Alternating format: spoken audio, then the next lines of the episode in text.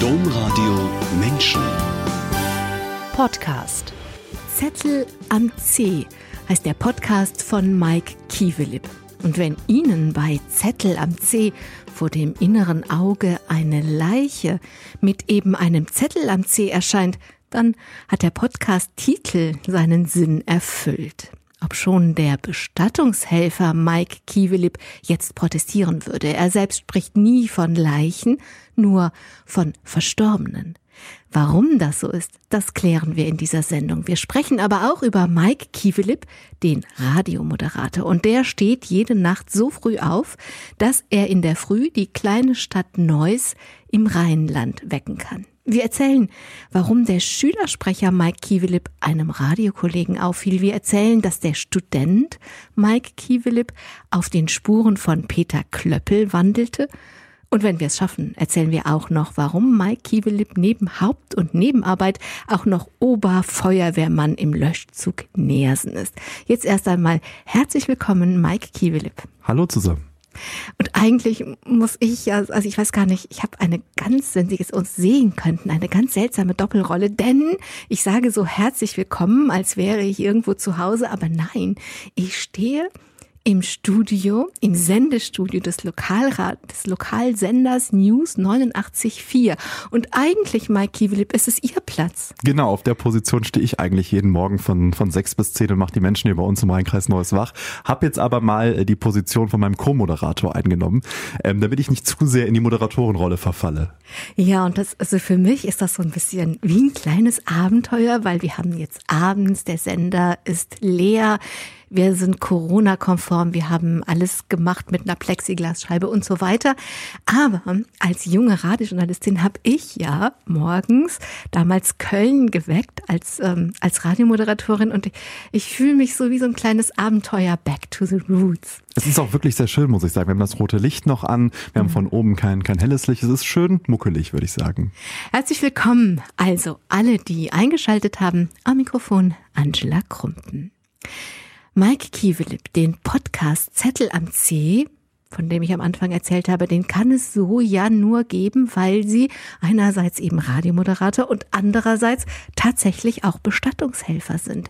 Wie diese wirklich ganz und gar ungewöhnliche Kombination von zwei Berufen kommt, das erzählen wir gleich und zwar ganz genau. Aber anfangen möchte ich wegen dieser ungeheuren Aktualität mit Ihrer letzten Podcast-Folge von Zettel am C. In der sprechen Sie mit Ihrem Chef, dem Leiter eines Bestattungsunternehmens, über Corona und was Corona oder Covid-19 für eine Bestattung und auch für die Angehörigen bedeutet, wenn eben ein Mensch an Corona stirbt. Fangen wir mit den Angehörigen an die können sich ja nicht wie sonst am offenen, am offenen Sarg verabschieden. Das ist vollkommen richtig. Das ist ähm, für mich persönlich als Bestattungshelfer, ähm, der wirklich sehr, sehr viele Verstorbene fertig macht. Also ich richte sie her, ich wasche die Verstorbenen und äh, schminke sie auch teilweise für die offenen Aufbauungen dann. Ähm, da blutet so ein bisschen mein Herz, denn ich persönlich finde, dass das zum Abschiednehmen dazugehört. Ich habe meine Oma damals auch nochmal sehen dürfen und ähm, sehr, sehr viele Menschen sagen immer, ja, das fehlt uns wirklich, aber wir können es in Anbetracht der aktuellen Lage verstehen, dass eine Aufbauung nicht geht. Das Robert Koch Institut sagt zwar, unter gewissen Umständen ist das möglich, aber wir haben für uns gesagt, das Infektionsrisiko ist viel zu groß, weil was passiert, wenn wir in die nächste Beratung gehen, zu der nächsten Familie nach Hause gehen und trotz Schutzmaßnahmen die mhm. Familie vielleicht doch anstecken. Das wollen wir nicht verantworten und das können wir auch nicht.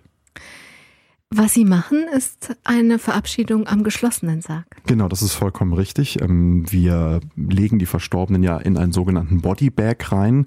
Ähm, die kennt man vielleicht aus dem Tatort. Die sind dann quasi luftdicht verschlossen und werden dann auch so in den finalen Sarg reingelegt.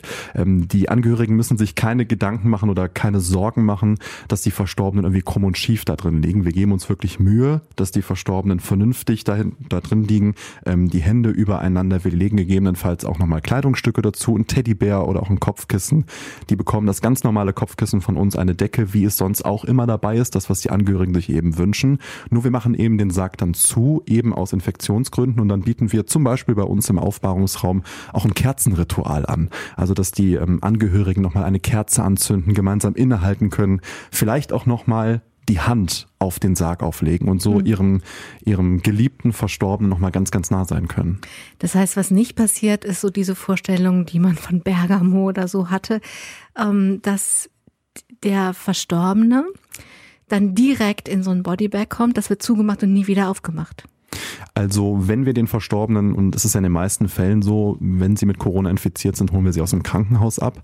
Ähm, dort legen wir sie sofort in den Bodybag rein unter Schutzmaßnahmen. Wir tragen mhm. auch Schutzanzüge, Masken, Handschuhe etc. Ähm, wir nehmen aber auch unter Umständen nochmal bei uns im Bestattungshaus, in unserem Hygieneraum, nochmal einen Fingerabdruck, nehmen einen Ring ab, legen mhm. Kleidungsstücke dazu, auch wieder wir nur in Schutzanzügen. Mhm. Ähm, das machen wir schon. Das heißt nicht, dass der Bodybag direkt zu ist. Er sollte zubleiben. Also wir dürfen die Verstorbenen quasi nicht nicht mehr waschen. Sie werden natürlich von uns desinfiziert, aber nicht mehr waschen, nicht mehr anziehen, nicht mehr herrichten. Da ist das Risiko einfach aktuell viel zu groß. In dem Podcast gehen Sie auf eine Angst ein, die ganz viele Menschen gerade haben und die auch irgendwie so automatisch kommt, weil Verstorbene an Covid-19 verstorbene Menschen eben noch infektiös sind, ist die Vorstellung, dann müssen die verbrannt werden und Betonung auf müssen die verbrannt werden. Und ich fand es ähm, erleichternd, dass das nicht stimmt. Nee, das ist vollkommen richtig. Das sagen auch viele Angehörige immer in Beratungsgesprächen.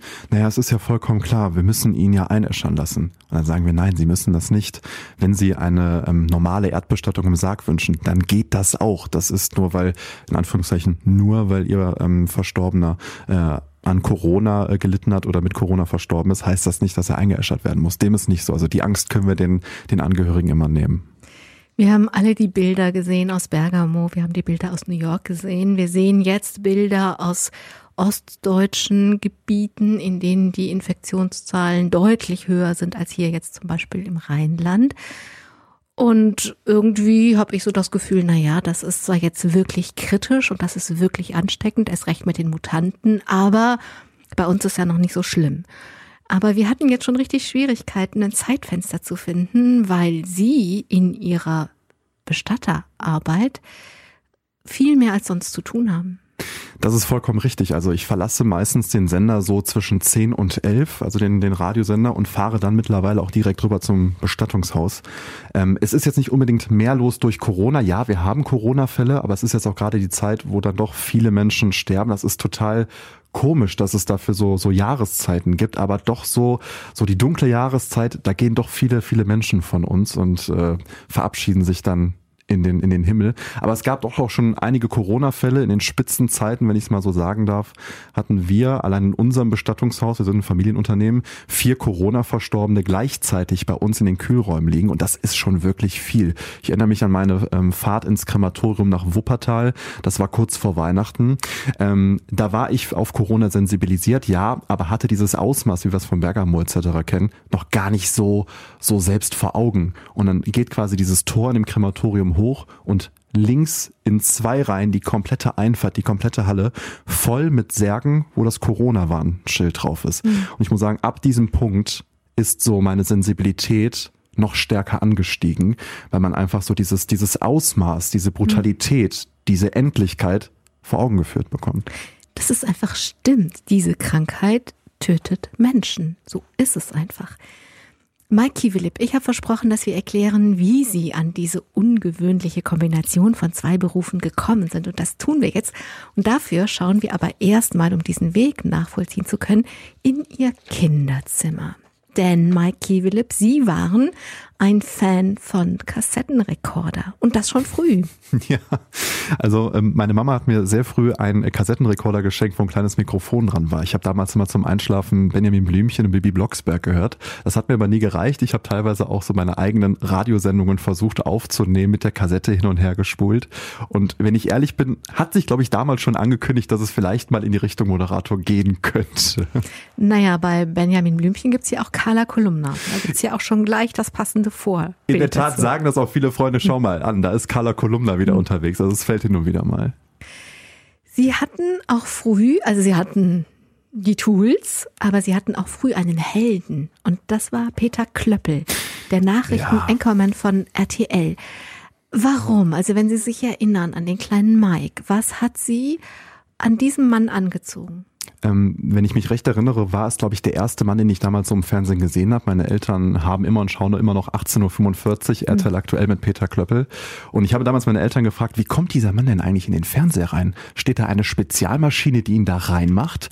Und ich glaube, dass das deswegen so im Kopf hängen geblieben ist und dass er deswegen so zu meinem Kindheitshelden auch geworden ist. Aber das erklärt ja nur, also ich erinnere mich an ein Sonntagsfrühstück, da saß ich mit einem, mit unserem dreijährigen Sohn damals am Tisch und ich kam aus dem Radio. Das Kind mhm. war sehr, war sehr, wie kann die Mama so klein sein und im Radio sein und gleichzeitig sitzt sie am Tisch? Also, das, von daher, das ja. verstehe ich, dass Kinder darüber nachdenken, mhm. wie, wie geht das eigentlich? Aber eigentlich zielt die Frage dahin, das ist ja dabei nicht geblieben. Also damit das ja. ein Held wird, also was waren die Qualitäten, die Sie damals nur gemerkt haben, aber heute vielleicht beschreiben können? Also Peter Klöppel, dieser Mann vereint für mich einfach ähm, auch schwierige Themen locker rüberzubringen. Ich erinnere mich an den 11. September, wo Peter Klöppel unfassbar lange eine Sendung gemacht hat. Für mein Empfinden, glaube ich, auch ohne Teleprompter, also ohne abzulesen. Mhm. Und ähm, er ist für mich einfach eine Personality. Er ist nicht einfach ein Nachrichtensprecher, sondern er versteht es, Nachrichten sehr authentisch zu präsentieren, fast schon moderativ. Und das finde ich wirklich sehr, sehr stark, wenn ich mir die anderen Nachrichtensprecher angucke. Also da ist früh irgendeine Prägung gelegt worden. Sie sind dann erstmal ihren Weg durch die Schule gegangen. Sie hatten Eltern, die ihnen viel Freiheit gelassen haben. Mhm. Also zum Beispiel die Entscheidung nach der vierten Klasse, was wird denn meine weiterführende Schule? Das haben sie sich selbst ausgesucht. Das wurde eine Realschule. Und in der Mittelstufe, wenn wirklich viele Jungs mal so drei Jahre so richtig schlecht werden, notentechnisch, da haben sie so richtig aufgetan durchgedreht und sind richtig durchgestartet. Also erst mit den Noten und dann auch noch, weil sie dann so viel Kapazitäten hatten, mit Schülervertretung. Also bis heute sagen meine Eltern, irgendwie hattest du keine Pubertät. Irgendwie bist du so aus diesen Kinderschuhen direkt so in dieses, ja, soll man sagen, in, diese, in diese Karriere eingestiegen. Also ich hatte immer das Ziel, irgendwas zu machen, um anderen Menschen zu helfen. Damals der Schulsanitätsdienst hat sich aufgetan, weil ich beim ähm, Jugendrotkreuz war und es hat mir wahnsinnig viel Spaß gemacht, das zu organisieren, den anderen Mitschülern zu helfen, wenn die sich mal auf dem Schulhof hingelegt haben, Pflaster zu verteilen. Ähm, es war aber auch okay, wenn mal nichts passiert ist. Ja, und der Schülersprecherjob hat sich dann so aufgetan, es ging halt um den Abschluss bei uns an der Schule und dann hieß es dann, ja, wer war da die letzten Jahre nicht Klassensprecher? Ähm, wer könnte den organisieren? Ach, Mike, mach du mal, du organisierst das ja schon gut mit dem Schulsanitätsdienst. Ja, und dann war ich dann auf der, auf der SV-Sitzung, auf der Schülervertretersitzung und da hieß es dann, ja, wer wird denn jetzt Schulsprecher? Es hatten sich nur Mädels aufgestellt, dann hieß es dann, ach Mike, komm, mach du doch auch mal, wir brauchen noch einen Jungen, der, der Quotenjunge. Ja, und dann ist der Quotenjunge dann Schülersprecher geworden ziemlich lang geblieben. Der Quotenjunge hat dann alle seine Qualitäten zusammengepackt und zum Beispiel die Entlassfeier nach der Realschule moderiert. Der Quotenjunge ist dann zur Gesamtschule gegangen, drei Jahre Oberstufe. Und da sagen sie, oh, das war so schön wie eine amerikanische Serie gucken und auf der Highschool sein. Ja, also so dieses Lernen und Prüfungen ablegen, das stand gar nicht im Mittelpunkt. Natürlich war das wichtig, das ist wichtig für die, für die Schullaufbahn, aber was ich so toll fand an meiner Gesamtschule, dieses Zwischenmenschliche, das war unfassbar. Die Lehrer haben sich eingebracht, die Eltern kamen freitags, um eine AG zu machen, um Mensch ärger dich nicht zusammenzuspielen, was man ja eigentlich auch zu Hause könnte mit der Familie.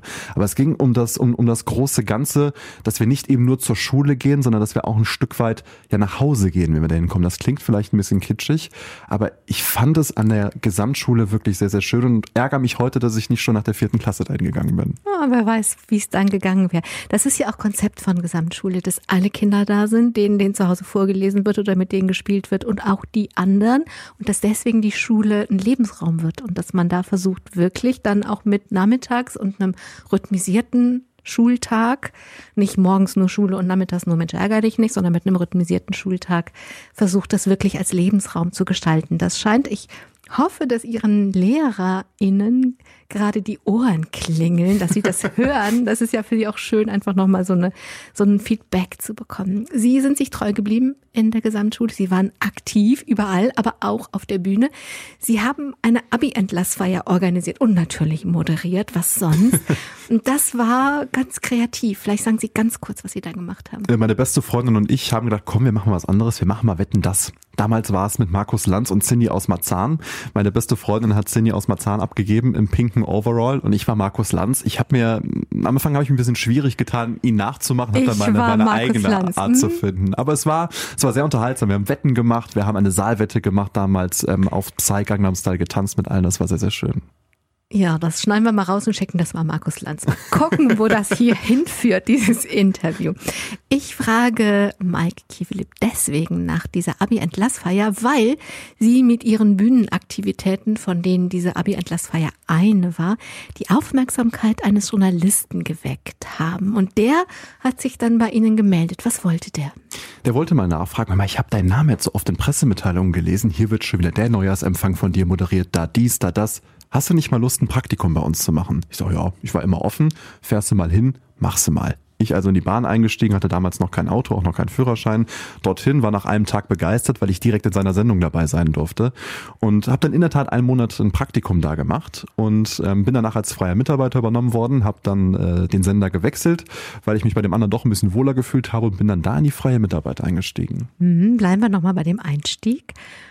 Also ich glaube, für alle RadiopraktikantInnen unter Gottes Sonne gilt eine Regel, wenn man da ankommt. Gut, vielleicht darf man mal kurz ins Studio und gucken, wie das da so geht und das ist alles ganz aufregend. Aber dann bekommt man ein Mikrofon und wird auf die Straße geschickt und ja. macht Umfragen, Umfragen, Umfragen und Umfragen.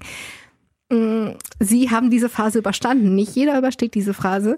Ähm, ist diese Liebe zum Radio trotz der Umfragen oder wegen der Umfragen und der Kontakt zu den Menschen geboren? Ich soll ja ehrlich sein. Ne? Bitte, bitte, bitte. Also ich liebe Umfragen im Radio abzuspielen und ich muss so ehrlich sein, ich hasse es aber, sie selbst zu holen. Okay. Weil ich hatte ein sehr prägendes Erlebnis. Ähm, ähm, ich bin auf eine Frau zugegangen, ich sag, schönen guten Tag, Mike Kivelip hier vom Lokalradio, ich habe da mal eine Frage zu dem und dem Thema und dann holte die mit ihrer Tasche aus und schlug nach mir.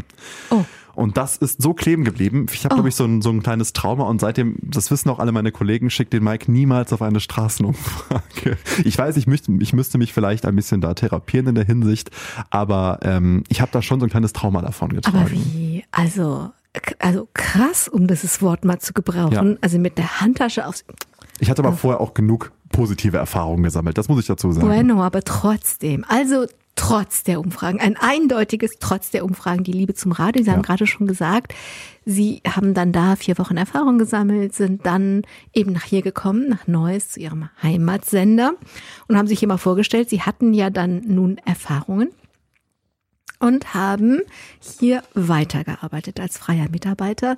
Denn Mike Kievelip, Sie haben eigentlich immer einen Nebenjob gehabt. Nach dem Abitur kam auch für Sie das Studium. Das wollten Sie gerne. Das haben Sie auch gemacht. Aber quasi mit Ihrem 14. Geburtstag, streng genommen ganz kurz davor, haben Sie immer schon gearbeitet.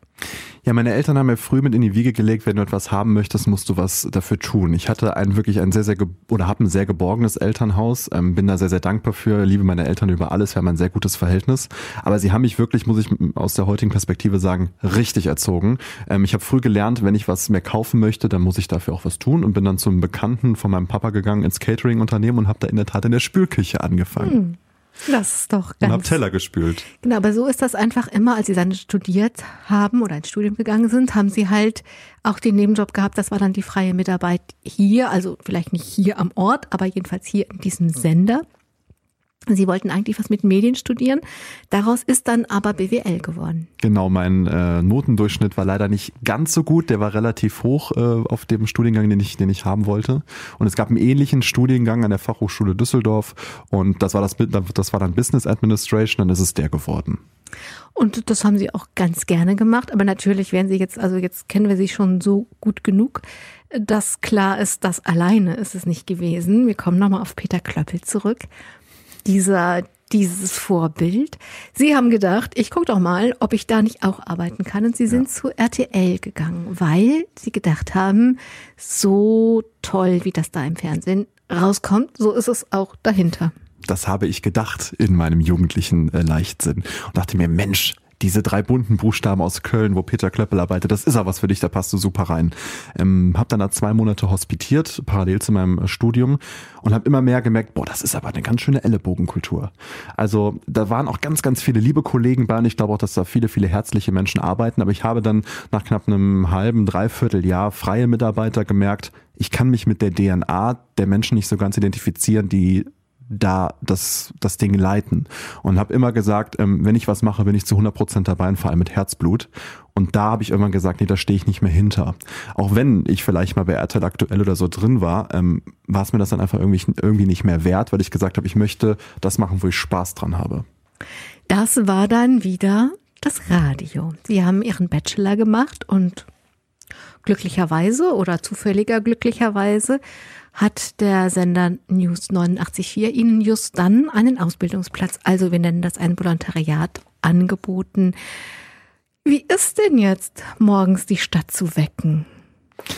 Ähm, ich muss dazu sagen, ich war davor nie ein Frühaufsteher. Also ich hm. habe immer auch am Wochenende bis 12, 1 Uhr im Bett gelegen. Und für mich war aber immer klar, wenn du weiterkommen möchtest im Leben, dann musst du irgendwann auch die Primetime moderieren. Und die Primetime ist nun mal sehr, naja, ungewöhnlich zum Aufstehen, nämlich so gegen drei Viertel nach drei musst du schon aufstehen. Und ich habe mir gedacht, na komm, du bist noch jung, mach es jetzt. Warum denn nicht? Ja, jetzt ist es fast schon äh, zwei Jahre lang gang und gäbe, dass täglich so gegen drei Viertel nach drei der Wecker klingelt. Und ich muss sagen, ich komme doch jeden Tag aufs Neue sehr gut raus, weil ich mir immer wieder denke, Mensch, was hast du für ein Glück, dass du so einen, hm, ich sag mal, unbeschwerten Job hast, dass du Menschen mit guter Laune wecken darfst, ich darf Musik spielen, ich darf dabei gute Laune haben und ich muss eben nicht irgendwo verdrossen zur Arbeit fahren und mir denken, hm, welche Anrufe musst du heute wieder entgegennehmen, welche Anträge musst du heute ausfüllen, etc. pp. Und äh, deswegen komme ich jeden Morgen oder jede Nacht auch so gut aus dem Bett. Und wie ist das mit dem Sie haben gerade gesagt, ich darf jeden Morgen gute Laune haben, aber das wissen wir ja dann mit Verlaub alle, dass man dass niemand jeden Morgen gute Laune hat. Auch die, die lärchigsten Lärchen unter uns haben Tage, an denen das einfach nicht so ist. Aber das geht ja dann einfach gar nicht. Ab 6 Uhr ist es ja wie so ein, das ist, war die eigentliche Frage war, wie ist das, so eine Stadt zu wecken? Es ist einfach die Verpflichtung, also es, es braucht so eine Haltung von, egal wie es mir geht, ich bin jetzt hier da, um dich zu wecken und ich werde dich freundlich wecken. Wie ist das, so eine Stadt zu wecken? Also es ist schon außergewöhnlich, weil mhm. viele Leute einen ja auch kennen und viele Leute noch jeden Morgen einschalten und dann auch einiges mitkriegen. Aber ich bin auch immer sehr ehrlich und sage auch ganz oft, hör mal Leute, mir geht's heute nicht ganz so gut. Also wundert euch nicht, wenn ich mich vielleicht fünfmal verspreche. Bestes Beispiel gestern, mein Vater wurde operiert und ich war schon ein bisschen angespannt und mhm. habe das dann auch einfach mal gesagt. Aber doch überwiegend muss man schon sagen, ist der Job eben mit guter Laune durch den Tag äh, mhm. zu, zu gehen und die Leute so zu wecken, weil ähm, es ist eben auch da ein Stück weit mein Job und da muss ich mich am Riemen reißen, aber ich denke mir, wie andere Menschen sich in anderen Jobs häufig am Riemen reißen müssen. Da ist das hier nichts gegen. Mike Kiewilip, ein besonders schöner Teil der Radioarbeit, finde ich, sind die Reportagen. Ja. Also man geht ja nicht nur raus, um Umfragen zu machen, sondern wenn das denn mal gelernt ist, so ein bisschen Handwerk mit den Umfragen, dann gehen ReporterInnen raus, um das Leben da draußen einzufangen. Und Sie haben gerade für eine Reportage den Audiopreis der Landesmedienanstalten bekommen. Erstmal herzlichen Glückwunsch. Vielen Dank. Diesen Preis gab es für eine Reportage mit dem Notarztwagen. Es sind vier Teile, die habe ich mir alle vier angeguckt, äh, angehört, muss ich sagen. Ähm, und Sie waren zwölf Stunden mit einer Notärztin unterwegs. Warum? Genau. Ähm, ich bin in der Freiwilligen Feuerwehr und habe auch bei mir in den Einsätzen oft erlebt, dass Einsatzkräfte angegriffen werden. Und es gab so eine Zeit vor knapp anderthalb Jahren, da ist das sehr hochgekocht, Gewalt gegenüber Einsatzkräften. Und da habe ich damals entschieden, fahr doch einfach mal mit Einsatzkräften mit. Und dann haben wir bei uns in der Redaktion überlegt, welche Einsatzkräfte fahren denn viele Einsätze, wo, das muss man so aus unserer journalistischen Sicht so sagen, auch ein bisschen was passiert, in Anführungszeichen. Und dann kam sofort der Notarzt bei uns ähm, in, den, in, den, in die Köpfe und dann haben wir nachgefragt, ein bisschen diskutiert, weil das hieß, ja, mit Blaulicht und dann mit, ähm, mit Datenschutz. Dann habe ich gesagt, Moment Leute, ich bin in der Feuerwehr, ich weiß, wann ich im Weg stehe und mhm. wann ich nicht im Weg stehe und wo ich eventuell sogar helfen kann. Das Mikrofon war bei den eigentlichen Einsätzen ähm, immer in der Tasche. Es lief nie. Ich habe nur Atmosphäre aufgezeichnet mhm. vor und nach den Einsätzen. Das heißt, wenn wir in Häuser reingegangen sind, da war das nie ein Ding. Und ähm, diesen Alltag so abzubilden, das hat wirklich ganz, ganz großen Spaß gemacht, wenn ich das so sagen darf. Na klar, das ist ja, ich bitte ja darum. Was haben Sie selbst erlebt? Also ich habe ja schon gesagt, Sie sind Oberfeuerwehrmann mhm. des Löschzugs Nersen. Da denkt man jetzt ne, wirklich so niederrein. Und haben Sie tatsächlich Gewalt erlebt? Also es war jetzt nicht direkt körperliche Gewalt gegen meinen, ähm, also gegen meinen eigenen Körper, aber doch schon sehr aggressive Menschen, wo wir dann auch teilweise mal die Polizei dazu rufen mussten. Die haben dann Nutzfeuer gemacht. Das war dann ein Herr, ist glaube ich schon drei, vier Jahre her. Ähm, und er wollte uns sich nicht auf sein Gelände lassen, damit wir das Feuer ausmachen dürfen, weil das eben nicht genehmigt war von der, mhm. von der Stadt.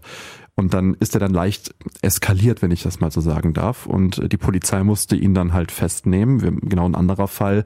Ähm, da lief ein Hund auf dem Grundstück rum und wir haben zu dem Mann gesagt, bitte nehmen Sie den Hund an mhm. sich, bevor der uns mhm. angreift. Mhm. Wollte er nicht tun. Ja, wir müssen auf das, auf das Grundstück drauf. Und wenn dann so Menschen auf einen zukommen, man kann denen ja auch nur vor den Kopf gucken, mhm. ähm, dann ist das schon teilweise bedrohlich. Und ich möchte gar nicht an die Kollegen denken, die wirklich körperliche Gewalt erlebt haben. Und ja, das passiert auch. Was ich in der Reportage tatsächlich ähm, bemerkenswert fand, das war, ich glaube, das war ein Rettungssanitäter, vielleicht auch ein Notarzt, weiß ich nicht, aber jedenfalls eine männliche Stimme, die erzählte, äh, dass sie bedrängt werden. Also zum Beispiel, wenn sie parken, um schnell zu dem zu kommen, der Hilfe braucht, dass dann die anderen, die warten müssen, bis in die Wohnung nachkommen und fragen, wann ist denn soweit, wann machen sie denn weiter? Aber das sind, aber andersherum, wenn sie jemandem helfen sollen, kann es gar nicht schnell genug gehen. Also das so, ähm, ich sag mal mit meinen Worten, so sehr einseitige Perspektiven von den Menschen da sind. Entweder nur derjenige, der wartet oder nur derjenige, der Hilfe braucht haben will. Genau, und alleine, dass die Menschen so gestrickt sind, zeigt eigentlich schon, dass irgendetwas nicht stimmt bei diesen Leuten. Weil wenn ich doch sehe, dass dort ein Auto steht mit Blaulicht, dann weiß ich doch, da ist irgendwas nicht in Ordnung. Und ja, dann nehme ich vielleicht auch mal Wartezeit in Kauf, ähm, weil die werden nicht ohne Grund dastehen. Meine Nachbarin wurde zum Beispiel letzte Woche abgeholt.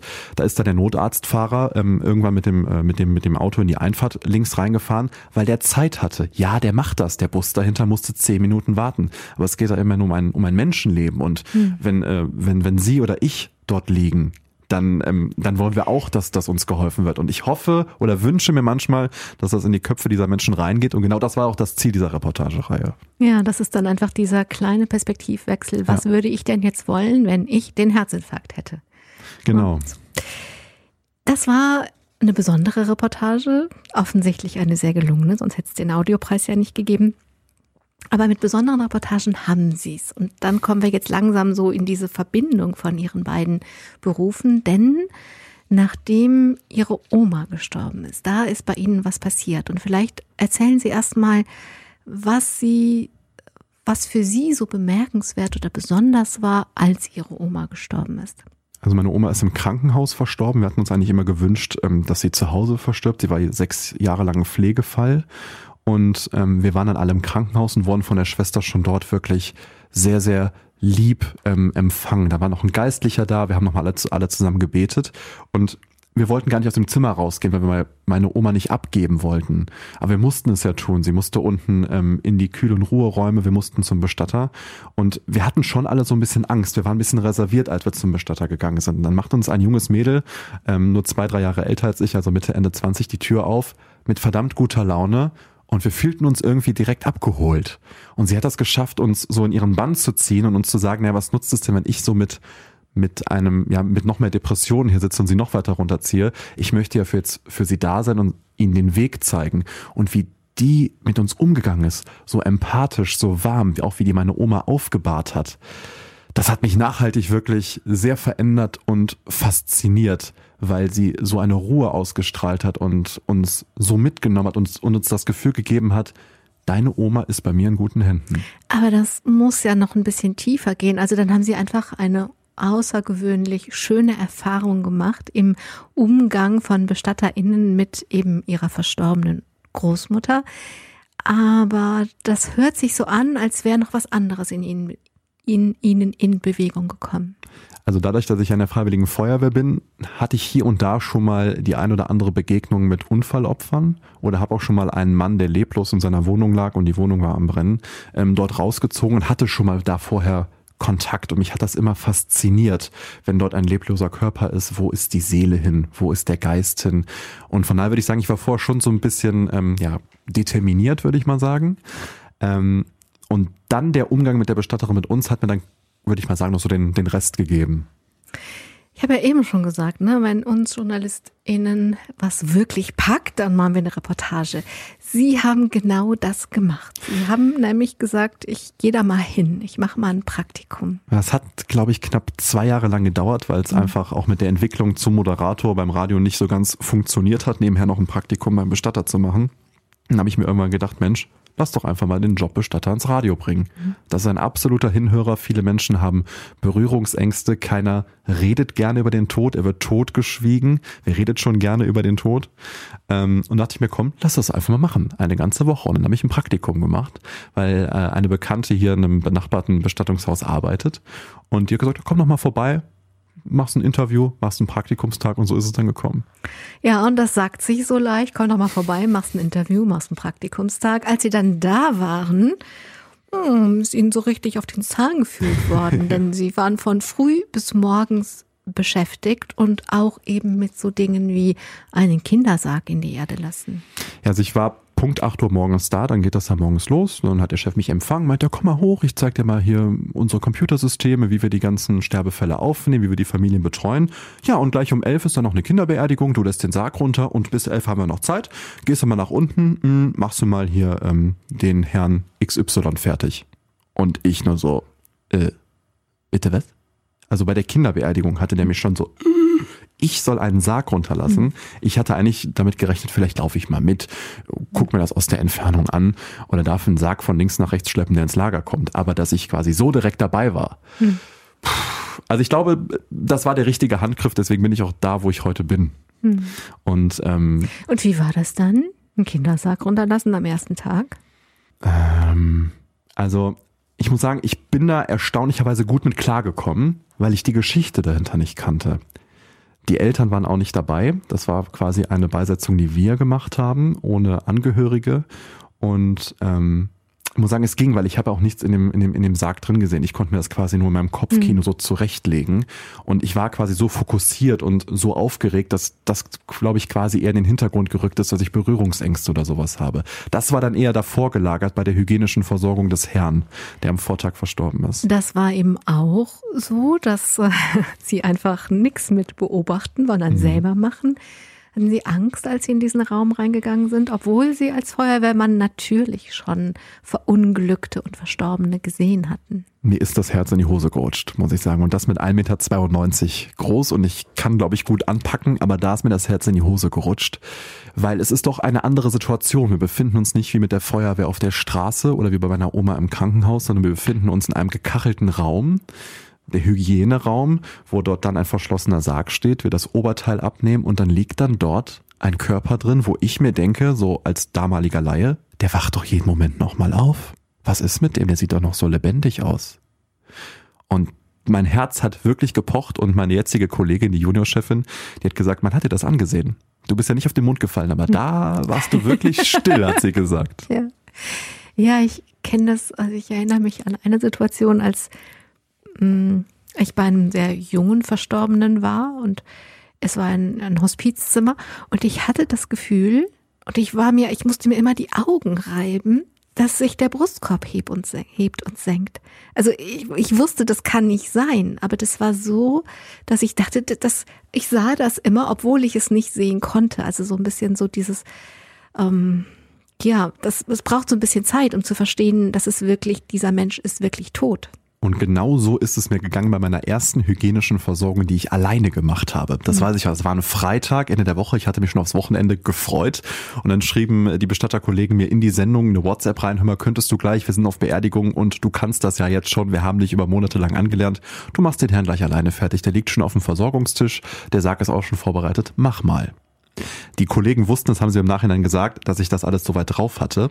Aber trotzdem, ich habe fünf Minuten in diesem Türrahmen gestanden, nachdem ich ähm, die weiße Decke von ihm abgenommen habe und habe diesen Herrn nur beobachtet, weil ich ähnlich wie Sie berichten, immer noch damit gerechnet habe, dass sich dieser Brustkorb vielleicht doch nochmal erhöht und dass die Augen mhm. aufgehen. Also das, das war keine Angst, das war eher so Respekt vor dieser neuen Situation und vor allem auch vor dem Verstorbenen. Wie ist es heute?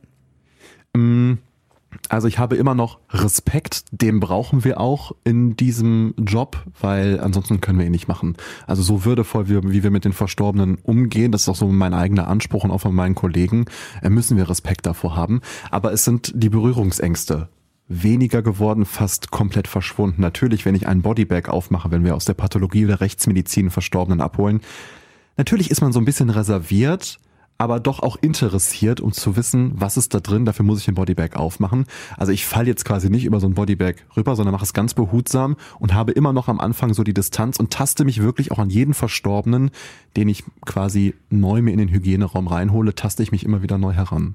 Mike Kiewelip.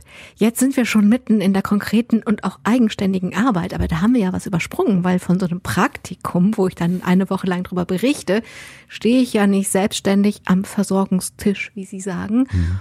Ähm, es gab dann einen Winterurlaub und das Thema, was angefangen hat mit ihrer Oma, hat einfach in ihnen so weitergearbeitet, dass sie im Urlaub den Telefonhörer genommen haben. Das war zwei Monate nach der Reportagereihe. Ich dachte am Anfang, ich war total geflasht von den Kollegen dort, von der Arbeit, wie die mit den Hinterbliebenen und den Verstorbenen umgehen und dachte mir dann so, hm, bist du jetzt nur begeistert, weil das vielleicht eine Eintagsfliege ist oder hält diese Begeisterung an? Und dann bin ich erstmal in Urlaub gefahren, dachte mir, hm, bisschen gesunde Distanz und es hat mich nicht losgelassen. Dann habe ich meinen jetzigen Bestatterchef angerufen, der sagte, Gott sei Dank meldest du dich. Ich habe mich nicht getraut, dich anzurufen. Ich habe irgendwie gemerkt, unsere Chemie stimmt und du bist interessiert. Ja, du kannst bei uns als Aushilfe einsteigen. Und so ist es dann passiert. Dann haben die mich angelernt. Und das ist auch so, das ist ja, da ist nochmal so was in Ihnen passiert, was mich jetzt interessiert. Was hat Sie nicht losgelassen? Warum haben Sie da im Winterurlaub gesagt, ich, ich will das und ich muss das jetzt machen? Also ich habe im Laufe dieses einen Praktikumstages gemerkt, wie wichtig dieser Job für unsere Gesellschaft ist und für jede Familie. Denn wenn ein geliebter Mensch von uns aus dem Familienkreis verstirbt, dann rutschen wir teilweise in so ein Loch rein, ähm, da bin ich der Meinung, ist es ganz, ganz schwer, alleine rauszukommen. Da braucht es einfach auch solche Profis, die einem von vorne bis hinten zeigen, die und die Option kannst du wählen. Ähm, das bieten wir dir an und das können wir. Und da bin ich sehr, sehr froh, dass das qualitativ bei uns auf einem sehr, sehr hohen Level ist. Ähm, und dieses Dasein für die Familie, dieses Nachhausefahren zu denen, für die Dasein, die beraten, die begleiten, das hat mir so unfassbar viel allein in diesem einen Tag schon gegeben. Ich war so stolz danach, dass dieser Mann wieder so ansehnlich war, dass die Witwe sich verabschieden konnte, dass das würdevoll war und nicht eben so ein Stück weit gequält aussah, weil er eben Hospiz an, an, an Krebs verstorben ist. Ähm, dass ich dachte, wow, da musst du dran festhalten. Also es ist die, das, was sie damit bewirken können. Also ja. was sie angezogen hat, ist den Unterschied, den es macht, ob man seine Bestattungsarbeit respektvoll, würdevoll, da sind wir auch am Anfang, warum sie nicht von Leichen, sondern von Verstorbenen sprechen oder vom Sargdeckel. Genau, also ist, ähm, umgangssprachlich sagt man Sargdeckel, habe ich ja. am Anfang einmal gesagt. Ja. Dann hat der Chef mir quasi verbal auf den Hinterkopf gehauen und hat gesagt, mm -mm, das ist ein Sargoberteil. Kein Verstorbener wird mit einem Deckel bedeckt, sondern mit einem Oberteil. Und das Ganze eben, weil sie respektvoll, weil sie würdevoll, weil sie den Menschen, die gehen und den Menschen, die sich verabschieden müssen, ähm, diesen würdigen Raum ermöglichen wollen. Ähm, also das ist das, worum es geht, dass man einfach den Unterschied, den es macht, wenn man es mit Würde und Respekt macht oder wenn man es einfach macht, weil es gemacht werden muss. Genau, also ich spiegel mir das immer so wieder. Ich hoffe, dass die, ähm, dass die Kollegen aus dem anderen Bestattungshaus, wo meine Oma bestattet worden ist, dass die das damals genauso gemacht haben, dass die genauso würdevoll mit meiner Oma umgegangen sind. Und das haben die damals vermittelt. Und wenn wir das heute auch vermitteln können, dann bin ich sehr, sehr froh, wenn diese Angehörigen mit einem genauso guten Gefühl aus der ganzen Sache rausgehen, wie ich damals bei meiner Oma. Und vielleicht ist es auch so ein, so ein, so ein Stück weit das Ganze zurückgeben. Weil heute muss ich sagen, es ist gut, so wie es alles in meiner Oma gelaufen ist. Natürlich ist es wirklich traurig, dass sie verstorben ist. Aber mit dem guten Gefühl, mit dem wir aus dieser dieser Zusammenarbeit mit dem Bestattungshaus rausgegangen sind. Wenn ich das den Angehörigen unseres Bestattungshauses weitergeben kann, dann ist das das, was ich möchte.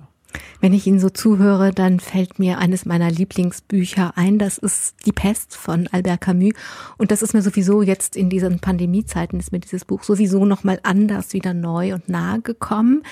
Und da gibt es eine für mich wirklich eine Schlüsselszene, in der Dr. Rieu, also ein Arzt, der freiwillig bleibt, um Pestkranke in der eingeschlossenen Stadt Oran zu versorgen, der bleibt und äh, Rombert, ein junger Journalist, kann das nicht verstehen und sagt, ja, warum machen Sie das? Sie könnten doch gehen und Sie werden ja auch immer verlieren, selbst wenn Sie das Kind, dass dieser Dialog ist am Bett in der Sterbenacht eines pestkranken Kindes und es stirbt dann auch am frühen Morgen. Und äh, selbst wenn sie jetzt gewinnen, dann verlieren sie irgendwann diesen Menschen an den Tod. Und Rieu antwortet quand même, also trotzdem, man muss seinen Beruf mit Anstand machen. Und wenn ich Ihnen zuhöre, dann ist es das, was dieses, diese andere Art, also diese Art, seinen Beruf so auszuüben, das tun ja viele Menschen. Viele Menschen machen, egal welchen Beruf sie machen, mit Anstand und begegnen den Menschen, denen sie eben begegnen, mit Respekt und mit Würde. Es ist das, was sie gesucht haben und was sie so angezogen hat.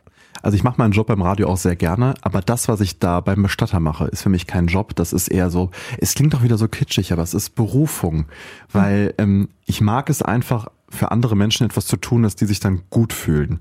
Und natürlich kommen wir als Bestatter immer in Situationen rein, wo wir können die Kuh nicht mehr vom Eis holen. Der Drops ist gelutscht Der Verstorbene ist bereits verstorben. Mhm. Aber wir können versuchen, das Ganze so würdevoll wie möglich zu machen. Mhm. Und ich bin sehr, sehr froh, dass ich da so gut mit umgehen kann und dass ich den Angehörigen daher diesen, diesen, diesen Raum, diesen, diesen Raum, diesen Rahmen bieten kann, dass sie sich würdevoll verabschieden können. Aber das verbindet Ihre beiden Berufe. Also wenn Sie morgens, wenn Sie nachts aufstehen, um ja. die Menschen freundlich, freundlich in den Morgen zu begleiten, also dieses sich selber die Nacht kürzer machen, damit die anderen Menschen ähm, anders wach werden können, das verbindet Ihre beiden Berufe, finde ich.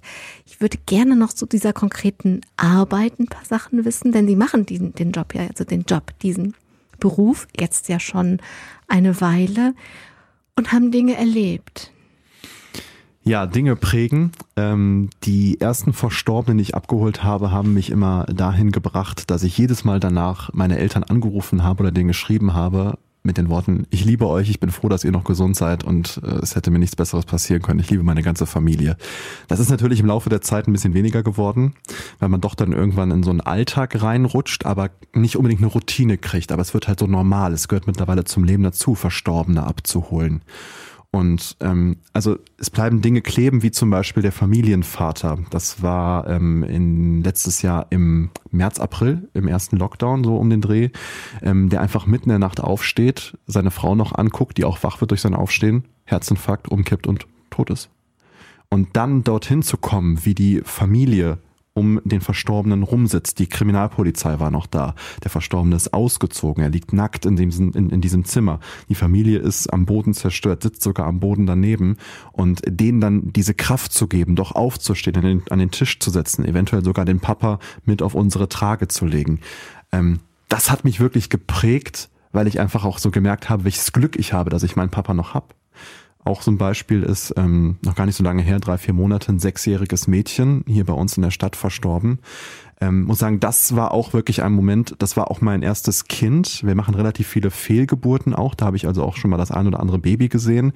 Aber so ein Kind, was auch schon, naja, auf dem Spielplatz war, mit Kindern gespielt hat, im Kindergarten war, also auch schon eine gewisse Lebensgeschichte hat und dann da so auf der Couch regungslos zu sehen und vor den Eltern dieses Kind anzufassen und auf unsere Trage zu legen. Also da merke ich gerade schon wieder so ein hm. Kribbeln in mir. Das war ein Moment, also ich bin wirklich selten sprachlos und mir fehlen die Worte, aber das ist so ein Moment. Und als der Vater dann noch mit mir gemeinsam diese Hülle zugemacht hat hm. und gemeinsam mit mir die Trage bis zum Auto geschoben hat, da ist mir erst nochmal klar geworden, was die Eltern mir eigentlich gerade in die Hände gegeben haben, nämlich das Wichtigste der Welt. Aber Sie haben auch erzählt, dass Sie auch den Vater eingeladen haben. Zum Beispiel, das war, das haben Sie im Vorgespräch erzählt, deswegen kenne ich die Geschichte jetzt schon, ähm, dass es ein Mehrfamilienhaus war und es gab einen Aufzug und dass Sie den Vater eingeladen haben, dass Sie es zusammen machen. Ja, also ähm, ich bin dann quasi mit dem Kind auf der Trage in den Aufzug rein und man passt dort mit drei Personen eigentlich ganz gut neben.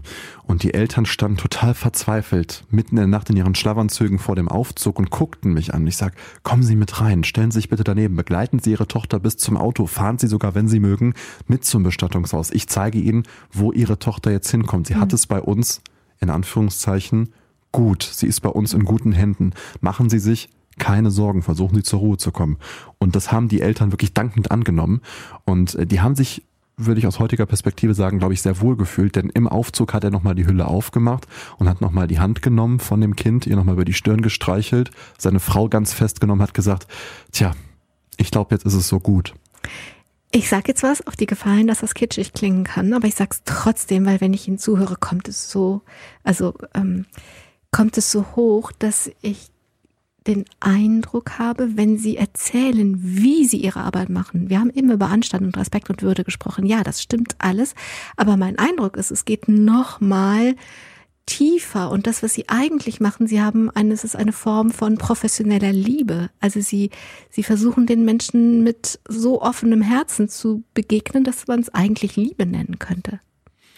Also ich muss diese Liebe mitbringen. Ich muss Zeit mitbringen. Ich muss mit den Menschen zu Hause reden, denn ähm, das ist mein persönlicher Anspruch, wenn ich die Haustür hinter mir zuziehe und den Verstorbenen in meinem Bestattungsauto habe, dann müssen die Angehörigen ein gutes Gefühl haben, dass der Verstorbene in guten Händen ist. Man könnte fast sagen, sie müssen ihn gerne mit mir gehen lassen.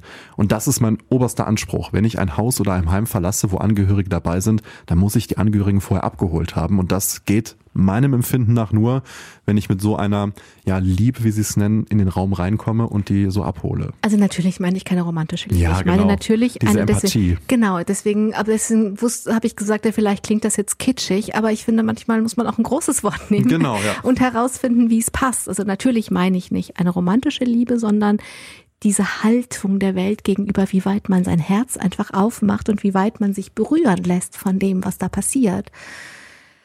Und sie tun das, weil sonst hätten sie das dann auch nicht weitergemacht. Sie machen da jetzt schon ein kleines Weilchen. Also sie sind so jung, dass alles ein kleines Weilchen ist, was sie machen. Angefangen haben wir diese Sendung mit dem Podcast Zettel am C, haben sie den genannt. Und dieser Podcast ist eigentlich entstanden, weil sie das schon ein Weilchen machen mit diesem Bestattungshelfer, Mhm. so. Und die Menschen, und sie haben gemerkt, wie viele Fragen die Menschen haben. Also durch Corona gab es natürlich jetzt keine Partys, aber meine Eltern werden oft im Dorf angesprochen. Ich bekomme WhatsApps mit Fragen, wie ist das eigentlich? Wird man, also ganz plumpe Fragen, wird man in der Erde unten von Würmern zerfressen? Wie ist das? Wo landet man eigentlich, wenn man, wenn man verbrannt wird? Wie läuft das ab? Wird man so in den Ofen reingeschoben? Wie ist das mit Corona? Wird man dann verbrannt, wie wir die Frage gerade schon geklärt haben? Und das waren Fragen über Fragen, wo ich mir dachte, Mensch, wenn doch alle Menschen so diese Fragen haben, immer wieder die gleichen, dann mach doch einfach einen Podcast und rede endlich über das, was viele verschweigen oder wo viele einfach nicht gerne drüber reden und vielleicht einfach sich zu Hause in ihrem stillen Kämmerchen das anhören und das für sich so ausmachen und es eben nicht am großen Familientisch besprechen wollen, wie wir es mittlerweile zu Hause machen. So ist der Podcast entstanden. Und Sie haben mit diesem Podcast, das gibt da jetzt dann auch schon sechs Folgen, auch Erfahrung, also auch die Erfahrung, dass jemand diesen Podcast nimmt und ihn jemandem zu hören gibt. Ja, also ähm, ich muss sagen, ich war am Anfang, äh, bin da so, so, so ein bisschen ohne große Ansprüche reingegangen. Also ich dachte mir, naja gut, zeichne es mal auf, mal gucken, wer es so hört. Aber wer es mittlerweile alles hört, meine beste Freundin hat mir noch geschrieben, ey, meine, meine Stiefmutter, die hört es sogar auch. Und ich dachte, bitte was? Die hört das auch. Dann ähm, hatten wir letztens äh, ein, eine, eine verstorbene Mutter. Die Tochter hat mich in der Tat erkannt vom Radio und dachte, Sie sind doch auch der, der den Podcast hat, oder? Ich sag ja. Also welche Wellen das schlägt, das hätte ich vorher auch nicht so für Möglichkeiten, wer das alles so hört. Aber das liegt doch dann daran, dass Ihre beiden Berufe eben zusammenkommen. Also niemand hätte Ihnen diese Fragen gestellt, wenn, wenn wer Sie nicht schon kennt und weiß, dass Sie eine natürliche, unkomplizierte Art haben, über alles zu sprechen, eben auch über den Tod. Sie haben das Sprechen, Sie haben das Schreiben gelernt und können eben auch darüber ganz natürlich sprechen. Also das kommt ja so zusammen. Ich glaube, diese Fragen wären Ihnen sonst nicht gestellt worden, Ja. jedenfalls nicht so viel und nicht auf der Straße und so, sondern auf einer Party schon, aber ansonsten. Das heißt, dieses Talent, diese Gabe, die Sie haben, die kommt zusammen mit diesem Thema und dann merken Sie, wie sehr das die Menschen bewegt. Und ich glaube, es liegt auch so ein bisschen an der Art. Also bei Bestattern hat man immer so dieses Bild, glaube ich, im Kopf. Es ist so das graue Mäuschen, was sich mit den Verstorbenen, ich sage jetzt mal bewusst, mit den Leichen irgendwo in der Ecke versteckt. Und das verkörper ich ja so gar nicht. Ich bin ja eher so der junge, kreative Junge, der offen ist.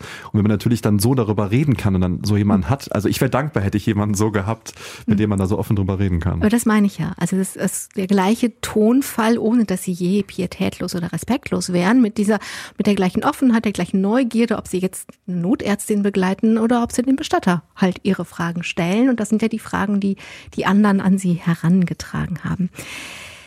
Es gibt im Mittelalter das ähm, Memento Mori, also die Haltung, Mensch, bedenke, dass du sterben musst, auf dass du klug wirst.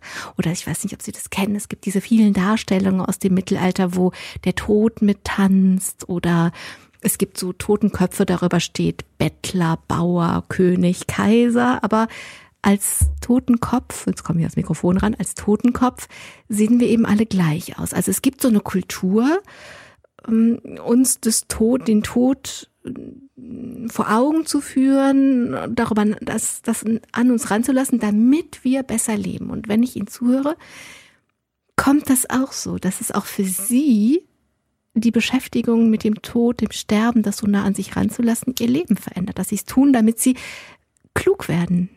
Also ich habe nach wie vor noch Angst vor der Frage, wie werde ich sterben, aber nicht mehr Angst vor dem Tod an sich, weil ich mich eben tagtäglich damit beschäftige und weil es so ein Teil des Lebens geworden ist. Und wir reden auch in der Tat in der Familie mittlerweile beim Essen so darüber, wie andere über ihre Freizeitbeschäftigung. Das mag für Außenstehende, wie zum Beispiel für meine Tante, die hat das im, äh, im Sommer einmal mitgekriegt beim Grillen, vielleicht ein bisschen befremdlich wirken.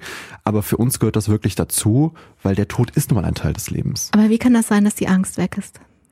Ähm, vor dem Tod an sich. Ja, genau. Sie haben gerade gesagt, also ich habe jetzt, ich frage mich schon noch, wie ich denn sterbe, das fragen wir uns mhm. alle, aber diese Angst ist weg. Wie kann denn diese Angst so schnell weggehen? Das ist eine ganz tiefe Grundangst von uns Menschen. Also ich sag mal so, ich möchte jetzt nicht direkt sterben, weil ich habe noch so einiges vor. Ich möchte noch ein bisschen was von der, von der Welt sehen und auch noch einige Menschen ganz, ganz lange behalten. Aber, und das ist eben das Wichtige, ich weiß, wie meine Kollegen mit mir umgehen werden, wenn wir gleich aus dem Studio rausgehen und ich unten umkippe.